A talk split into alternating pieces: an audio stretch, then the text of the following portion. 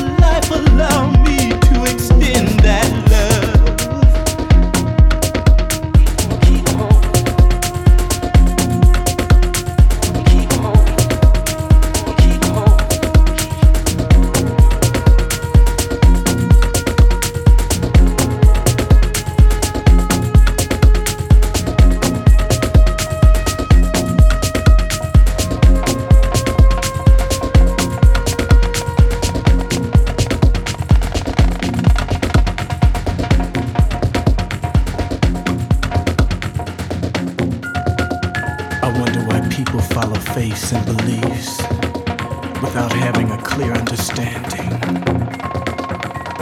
Assuming another's word is bond, even though that person was never there.